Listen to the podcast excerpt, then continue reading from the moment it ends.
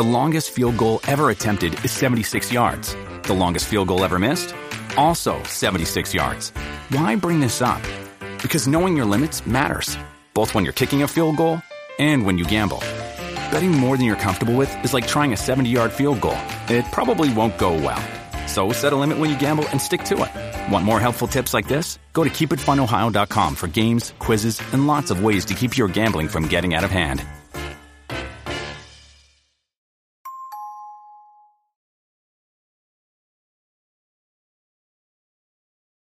2020年2月6日広島県福山市の民家で介護士の50代女性宅に男が侵入して凶器を突きつけ女性を拘束した上暴行。金庫内の約2900万円を奪い逃走する強盗傷害事件が発生。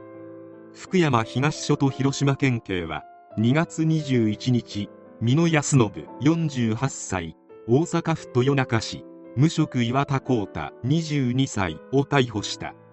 運搬役だった岩田は名前不詳の人物から指示を受け犯行日の午後5時45分頃兵庫県明石市の雑居ビル敷地内で強盗で奪い取ったと知りながら約2900万円を受け取り新大阪駅まで運んでいた。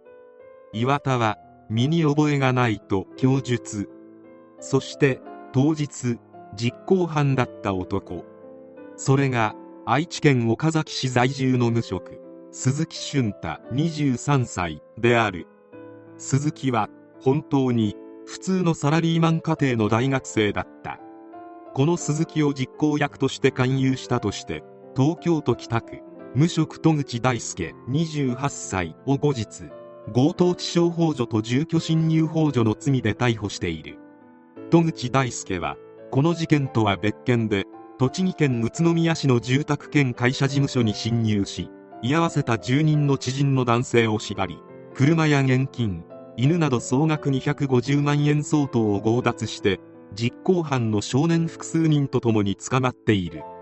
美濃岩田鈴木戸口の4名は闇サイトを通じて名前不詳の指示役からの募集に応じた。美濃に関しては被害者女性の知人で資産に関する情報を SNS で提供していたというくずっぷりである。このうち鈴木俊太は前科もなく真面目に生きていた青年だった。なぜこんな下劣で最低な犯行をしてしまったのか。鈴木は愛知県のサラリーマンの父とパートの母親のもとごくごく普通の家庭で育った。9歳から野球を始め自宅マンションの駐車場で父親と紙で作ったボールを使ってバッティング練習を行うような日常生活で家族の仲もとても良かった。中学校の野球部では5番サードとチームの中心で市の選抜選手にまで上り詰めた。その甲斐あってか高校は照明設備のある愛知県内の私立高校に野球推薦で進学。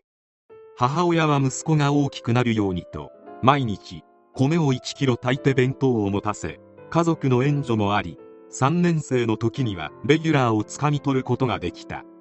小中高時代を野球に全て費やしていたため大学に進学してからは野球から離れ大学生活を楽しみたいと生活を一変。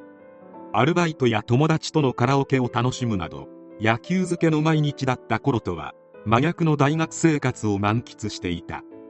大学生になり彼女ができた頃に鈴木の心境に変化が生じ始める。鈴木は交際における食事代やガソリン代を全て自分で支払っていた。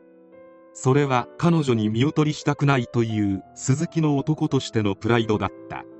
しかし鈴木のアルバイト代では全てを到底賄えない。そこで時給の安いバイトを辞め比較的時給の高いパチンコ店で働くようになった。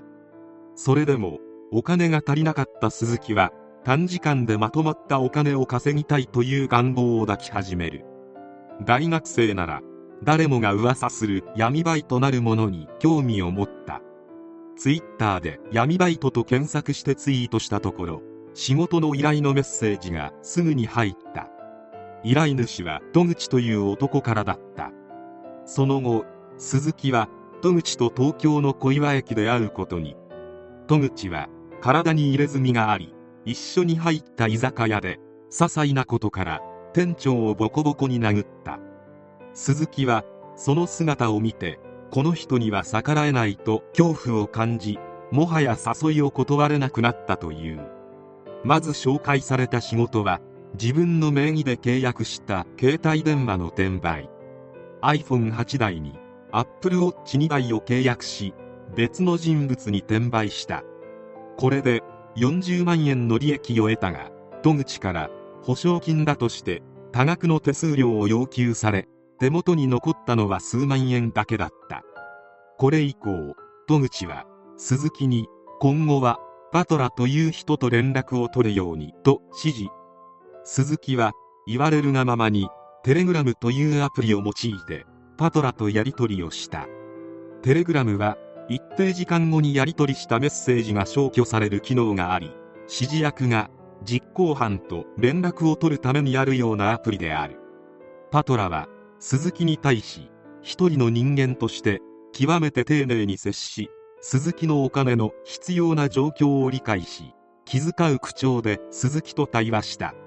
鈴木は会話の中で本人確認として運転免許証の写真を送ってほしいと言われ素直に応じた。そして鈴木の個人情報を得た後今度は iPhone 転売などとは比にならない広島県福山市で強盗をやるから参加するようにという指示が来た。家族に迷惑がかかることを危惧していたがターゲットの住宅にあるお金はグレーなお金だから警察に被害を申告されないと説得された。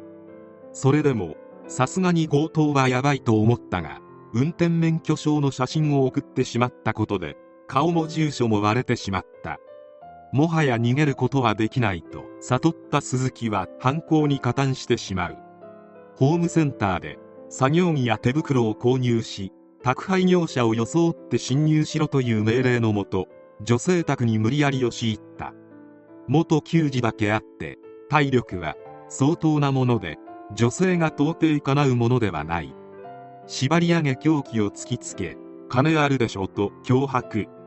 そして家の中にある2900万円余りをリュックに入れて立ち去った。興奮冷めやらぬまま犯行を終えた鈴木は西明石駅まで移動し駅近くの駐車場で奪ったお金を待っていた岩田光太に渡した。その後は報酬を受け取るために指示された場所まで行ったがその住所は厳密には存在せずすぐにパトラにテレグラムで確認の連絡をすると今まで丁寧に接してくれた口調とは全く違った怒鳴り声で鈴木を突き放し今までのメッセージのやり取りや通話履歴は全て削除。以降連絡は全く取れなくなった。この段階でようやく自分が騙されていたことに気づいた鈴木は実家に帰る道中涙が止まらなかったという。犯行後はまた普通の大学生として就職活動。希望する会社に内定をもらいいよいよ卒論発表の日。発表を終えた後で迎えてくれたのは母親ではない別の人だった。その人は鈴木に警察に行くことになっていると話した。そして連れられて警察に行くと刑事さんは鈴木に対しなぜ警察が来たか分かっているな君を守りに来たと告げた。鈴木は何一つ言い訳も抵抗もすることなく福山の強盗は自分がやりましたと泣きながら自白した。というのも鈴木はいつバレてしまうのかと恐怖する日々が今日まで続いており警察に逮捕された時は体の全身から力が抜けてほっとしたと後に語っている。とはいえ逮捕は逮捕。せっかく決まった就職の内定は取り消し卒業予定だった大学も除籍となった。